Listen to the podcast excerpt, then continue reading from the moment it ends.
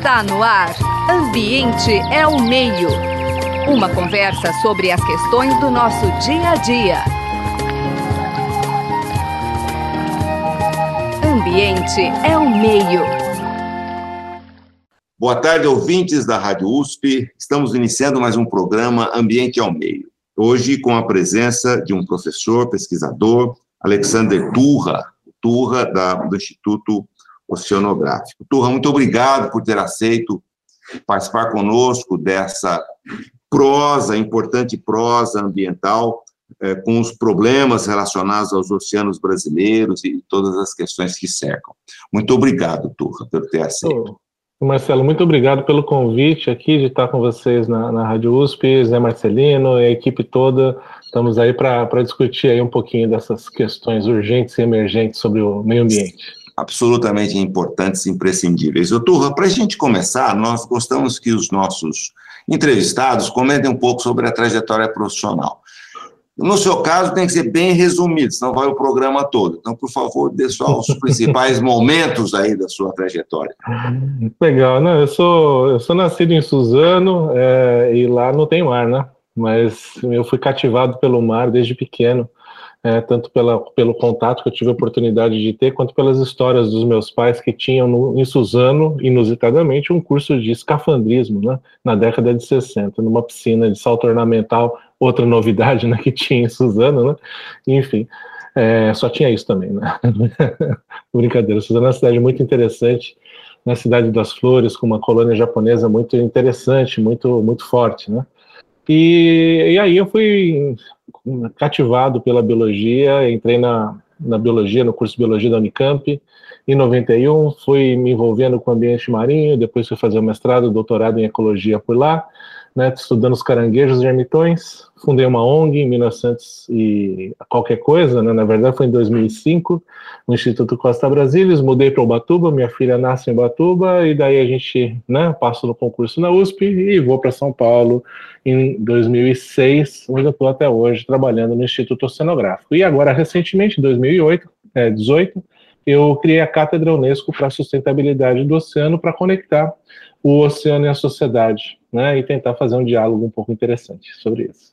Fundamental esse papel. Ô, Turra, é, dentre muitos trabalhos que foram divulgados, que você participa, houve um estudo recente sobre um mapa de biodiversidade na costa brasileira, aspectos de poluição, destruição de habitats, pesca predatória, mudanças climáticas, enfim. Conte para nós um pouco sobre o objetivo desse estudo, o que, que moveu vocês fazerem esse estudo?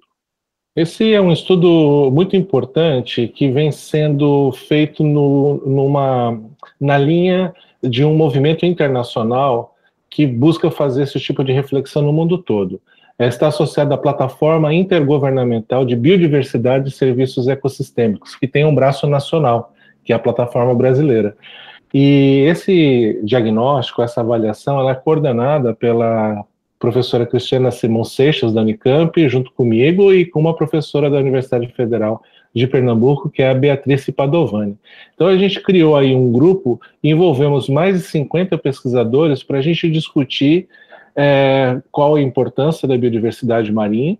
A gente não está falando só de espécies, a gente está falando de ecossistemas também, né? E qual a importância dessa biodiversidade para a sociedade. Né? E de que forma essa biodiversidade vem sendo ameaçada ao longo do tempo? De que forma essa biodiversidade pode estar sendo ameaçada no futuro?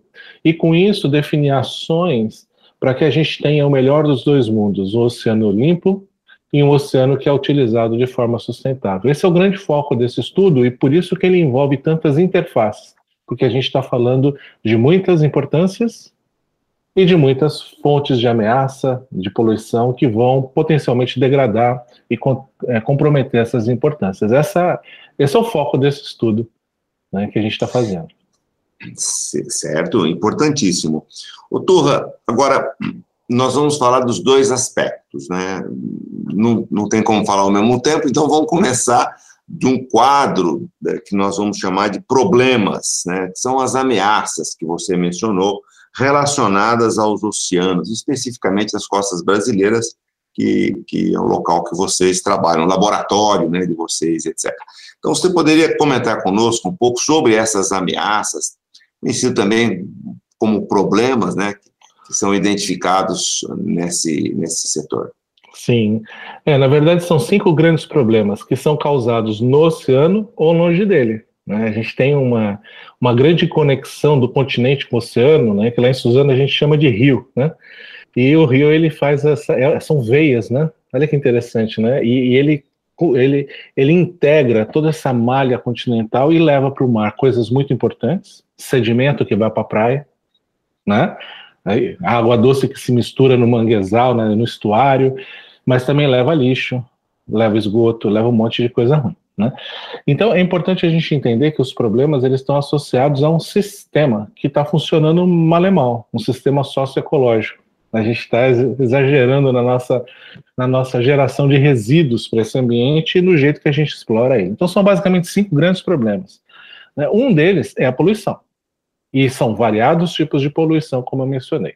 Outro é a degradação de hábitats, ou supressão, como, por exemplo, retirada de manguezais para construção de, de, de estruturas para cultivo de camarão, coisa que não faz o menor sentido hoje no, no Brasil, porque a gente tem a alternativa de cultivar camarão no Nordeste, no semiárido nordestino, onde tem muita água salobra. Olha que interessante. Uma outra ameaça são as espécies exóticas, e não é exótica de outro mundo, não, é exótica de outras regiões oceânicas que vêm para o Brasil, por exemplo, a nossa costa, por meio de embarcações, e aqui elas se estabelecem e começam a causar problemas. Um outro problema é a sobrepesca, é a pesca excessiva, que ocorre sobre os focos da pesca, mas também sobre outros organismos que são pescados junto, no caso da pesca do camarão. Vem o camarão e mais um monte de coisa, né? E por fim, as mudanças climáticas.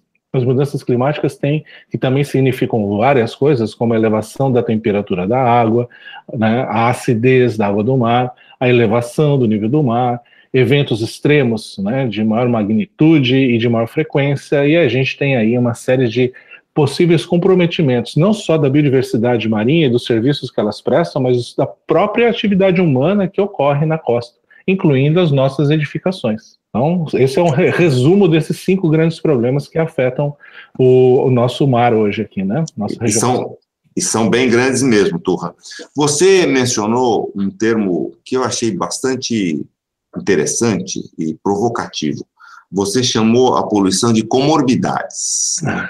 Eu queria que você discorresse um pouco esse termo comorbidades, e, e, e, ela aproxima muito nós, caipiras de Ribeirão Preto, vocês são da capital, né, lá de Suzano, Zé Marcelino, então lá de Varginha, mais caipira ainda. Pois bem, nós caipiras temos uma ligação muito forte com o mar, nesse sentido que você narrou, uhum. pelos rios, pela drenagem, etc. Então, o mar está distante, mas é aqui mesmo que eu contribuo com essas comorbidades, né? Então, eu queria te provocar um pouco, comentar conosco a respeito desse termo e, enfim, das decorrências da, da comorbidade. Sim, na verdade foi uma licença poética aí que eu peguei aí dessas tragédias que a gente está vivendo, né? Porque esse é um termo que está muito, está sendo muito divulgado, né? E é muito mais fácil falar de comorbidade do que você falar de é, estressores múltiplos, cumulativos e sinérgicos. Né? Bom, vamos falar comorbidade. Né? Então, o que, que você tem? Você tem um ambiente que já está meio, meio fragilizado, né? E quando vem um agressor a mais, por exemplo, você tem lá esgoto urbano, tem lixo, né? Aí vem as mudanças do clima. Poxa, o ambiente não, vai aguentar aquela mudança. Né? Então a gente está falando de um ambiente que precisa ser um pouco cuidado para ele aguentar com as mudanças que estão sendo uh, já, já estão acontecendo e que a gente sabe que vai acontecer. Então, como que a gente lida com isso? O jeito de lidar com isso é combatendo as comorbidades. E a gente tem dois tipos de comorbidades: as comorbidades ambientais e as que estão por trás delas, que são as políticas, que podem intensificar ou não as comorbidades ambientais. Né? E aí a gente pode ter a omissão, a prevaricação, que é outro termo que está sendo falado bastante recentemente, e coisas do tipo, que fazem com que a gente não tenha o, aquilo que a gente poderia ter em termos de combate à queimada na Amazônia, desmatamento e queimada, à Covid, combate ao óleo, que atingiu o Nordeste, e outros tipos de situações que fazem com que a gente fale, nossa, né? É como se fosse na luta de boxe aqueles socos no, né, no, abdômen do adversário que vão vai fragilizando, de repente ele vai e toma um nocaute. O Mar está quase tomando um nocaute, né? Ele está quase nessa situação de de repente não ter mais volta. É mais ou menos assim. E um outro aspecto que você mencionou há pouco, como um grande problema, claro, a sobrepesca, acho que esse é muito conhecido de todos, os aspectos de poluição também mencionamos, um chama a atenção, até porque está na ordem do dia, que são as mudanças climáticas. Você sabe, Turra, que aqui no interior a gente vive uma realidade muito difícil com as mudanças climáticas, por conta da, das diferenças de chuva, de intensidade, período, tanto a agricultura sofre muito, o abastecimento sofre muito. Eu queria que você comentasse conosco a respeito de como é que o que que o mar, né, o que que esse esse uhum. ambiente uhum. está sofrendo com essas modificações. Não, isso, isso é super importante. E tem uma coisa, uma curiosidade, a gente estava falando de causas antes aqui, tem um, uma profissão que meio que vai estar tá meio extinta no futuro, tão não muito distante, que são os benzedores de lavoura. Não sei se, se aí no interior tem, mas, por exemplo, no litoral do Espírito Santo, lá em Linhares, São Mateus, tem benzedores de lavoura. E são pessoas que entendem os ciclos da natureza. Né? Por que, que eu estou falando isso? Né? Os ciclos das pragas, né? e eles é, meio que fazem uma, um, um, trabalho de fazer uma previsão do que vai acontecer. E eles acertam, porque eles conhecem os ciclos. E isso depende muito do, do clima, depende da chuva, depende do que está acontecendo, da temperatura. Então, se a gente tem uma bagunça, né, uma bagunça na temperatura, uma bagunça na chuva, se chove mais, chove menos, a gente vai ter um, um, desbalanço, inclusive, na forma como a gente lida com isso. Isso significa como a gente planta, como a gente colhe, ou como a gente não planta e não colhe. Esse é o grande problema que está totalmente relacionado com o oceano. Então, isso que a gente está vivendo agora aqui em São Paulo, no estado de São Paulo, Sudeste como todo, essa crise hídrica, ela vem como um somatório, como várias comorbidades, né? Um somatório de várias coisas, inclusive o papel do oceano e o papel da Amazônia. Né? Então, assim, não faz o menor sentido, o menor sentido, se você põe na ponta do lápis o tanto de prejuízo que a gente pode perder cortando a floresta amazônica para beneficiar, para permitir né, o benefício de alguns poucos criminosos, né, grileiros, garimpeiros, né, que estão ali vilipendiando esse ambiente que é tão crítico para a gente aqui. Por quê? Eu vou explicar rapidamente. A chuva que chove lá nasce no oceano, no meio do oceano na região equatorial. Ela é muito quente, a água sobe, sobe, sobe, né, evapora e ela vai chover na Amazônia. E em vez daquela água toda ir para o rio e voltar para o mar, não, ela entra no solo em função de ter a vegetação ali. Só que essa vegetação, ela vai pegar essa água que está no solo, tipo como se fossem canudinhos pelas raízes assim, e vai transpirar isso para a atmosfera novamente. Então é como se fosse um pit stop da chuva ali. Né?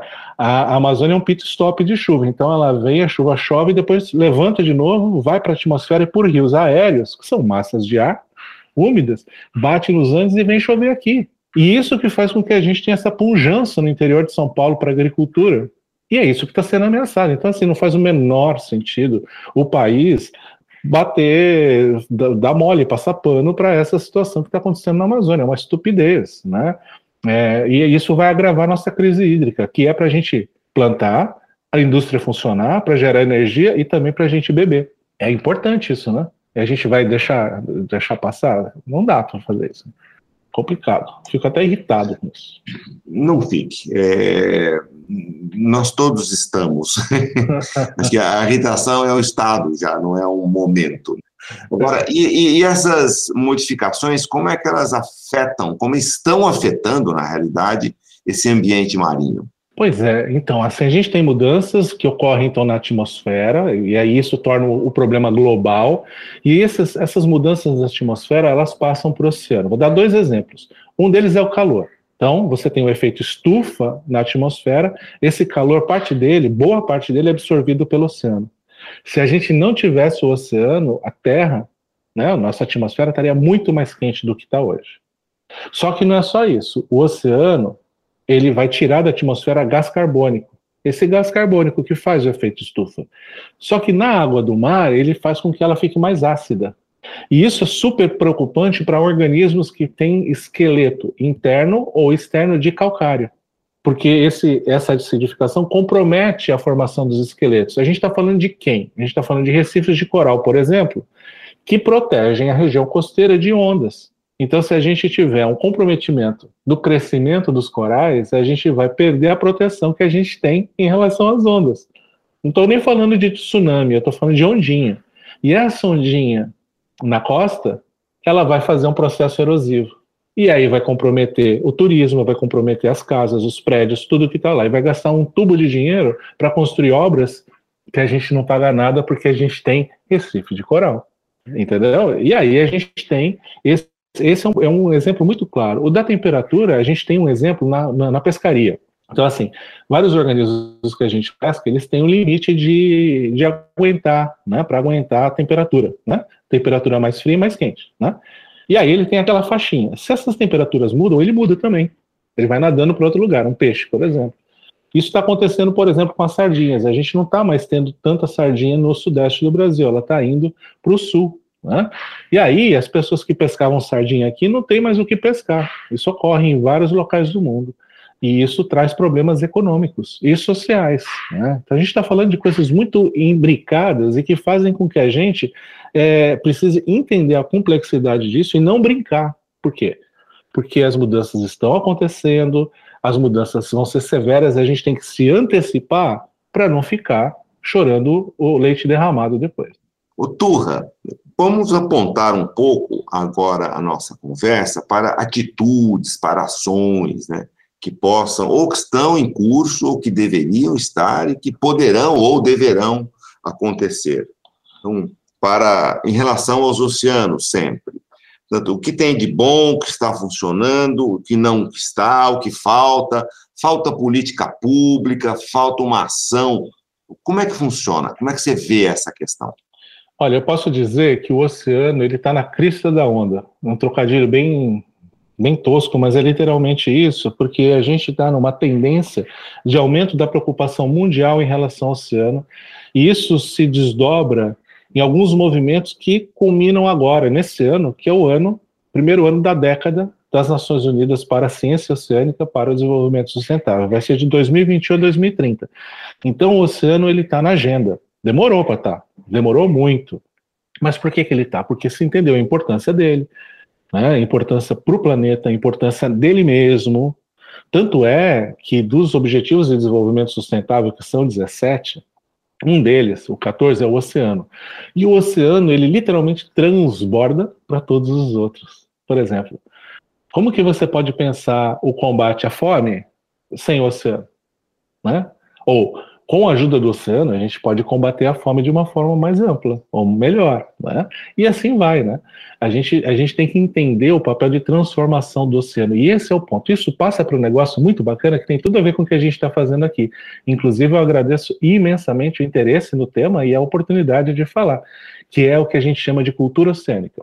Em inglês, o nome é Ocean Literacy que se fosse traduzir literalmente seria letramento oceânico, alfabetização oceânica, ou seja, fazer com que as pessoas na rua elas saibam pô, o que é o oceano. Ah, eu sei o que é o oceano, eu sei o que é a importância dele.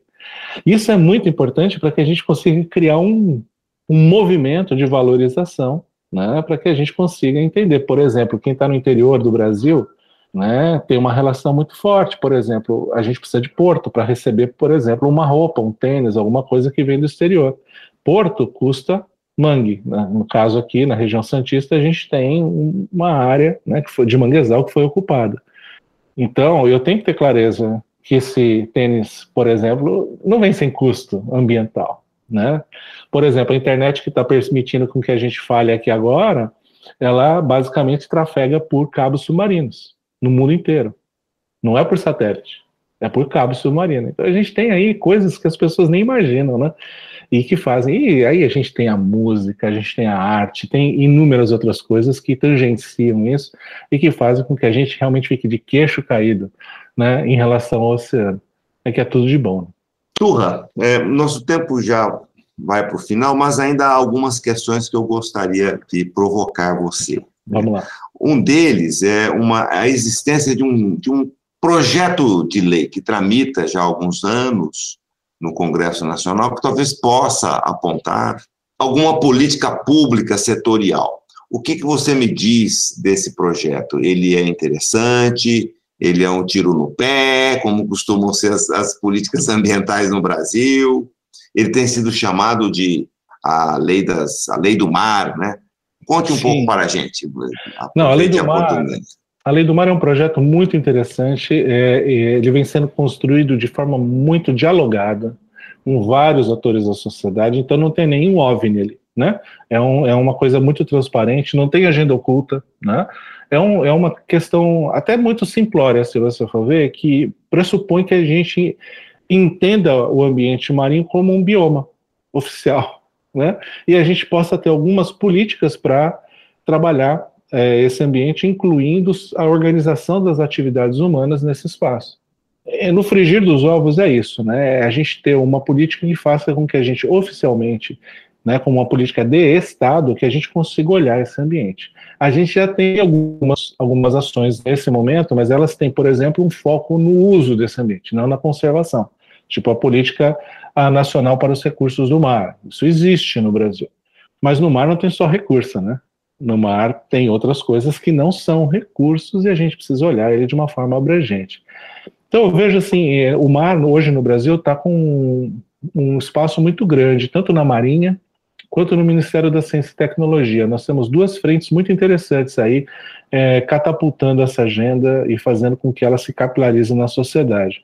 Então eu vejo que é uma agenda que está se mantendo é, animada, né? É, mobilizada, e eu vejo que a gente vai ter pela década uma força muito grande para caminhar. Mas a gente tem que trazer todo mundo, porque ninguém pode ficar para trás nessa discussão, né? Tanto quem mora perto da praia, quanto quem mora longe dela. O Turra, você comentou conosco em vários momentos a respeito de conservações, de preservação. Eu queria ouvir você um pouquinho a respeito das, das unidades de conservação. Existe bastante até unidade de conservação no mar, porém em, em, ambientes não muito conflitantes, né, não muito conflituosos. Isso. É, e, e, e nesses ambientes de mais conflito, por exemplo, a costa amazônica, como é que você entende que uma política pública possa conciliar a necessidade de preservar ou de conservar que seja eh, esses ambientes? Então, as unidades de conservação, elas são uma estratégia importantíssima. E não é uma coisa de, de verdinhos, né, de biodesagradáveis, não, não tem nada a ver com isso.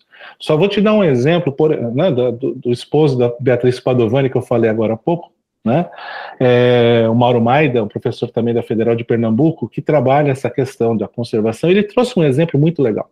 Ele falou o seguinte, olha, se você é um, se você cria boi, né, você compra a terra, você tem que botar os morões, você tem que dar comida, você tem um investimento para você ter a carne, né? Você tem um investimento. A pesca, esse investimento praticamente não existe na produção daquela carne, daquela proteína.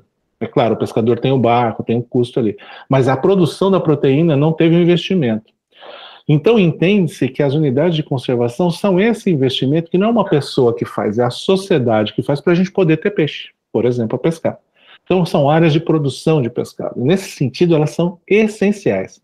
Tem uma continha que foi feita recentemente que, se a gente proteger 30% direito, 30% do ambiente marinho, representando os diferentes ambientes, tanto os costeiros, como você destacou muito bem, né, quanto os, os oceânicos, a gente tem a chance de ter fôlego para que essas áreas reponham a biodiversidade e os estoques pesqueiros das outras áreas. E aí, nesse caso específico, né, sua, sua colocação vem ao encontro de, uma, de um movimento que ocorreu no Brasil em 2018 de criação de duas áreas imensas lá no meio do oceano. Duas áreas assim de raio de 200 milhas náuticas. Olha só, né, a gente está falando de 300 e tantos quilômetros né, de raio.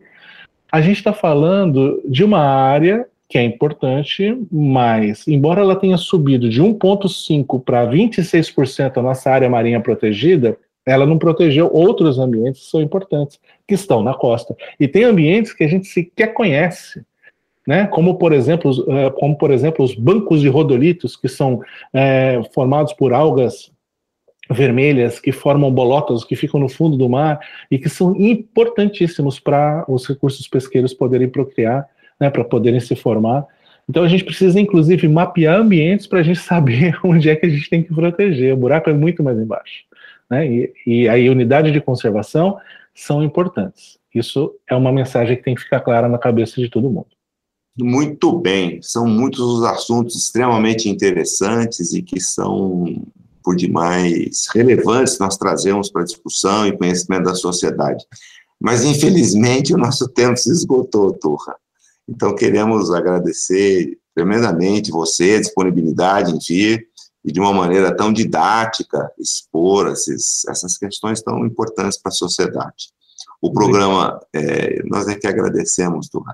O Ambiente ao Meio de hoje teve o prazer de conversar com o professor Alexandre, Alexander Turra, o Turra, é, do IO, para a gente é o IO, né, Instituto de Oceanografia, ou Oceanográfico, e contamos com os trabalhos técnicos do Gabriel Soares, das meninas que sempre estão presentes, a Stephanie, a, a Suiane, eh, o Zé Marcelino e eu fazemos essa parte aí de, de coordenação e prosa também. Bom, uh, Turra, muito obrigado pela sua disponibilidade e até uma próxima. Eu que agradeço, um grande abraço a todos e lembrem, dos, né, dos mares, o melhor, e da floresta, muito mais do que resta. Grande abraço, amigo. Você acabou de ouvir Ambiente é o Meio. Produção e apresentação: José Marcelino e Marcelo Pereira. Música tema: Evandro Navarro. Sonoplastia: Mariovaldo Avelino. Ouça também este e outros programas em www.ribeirão.usp.br.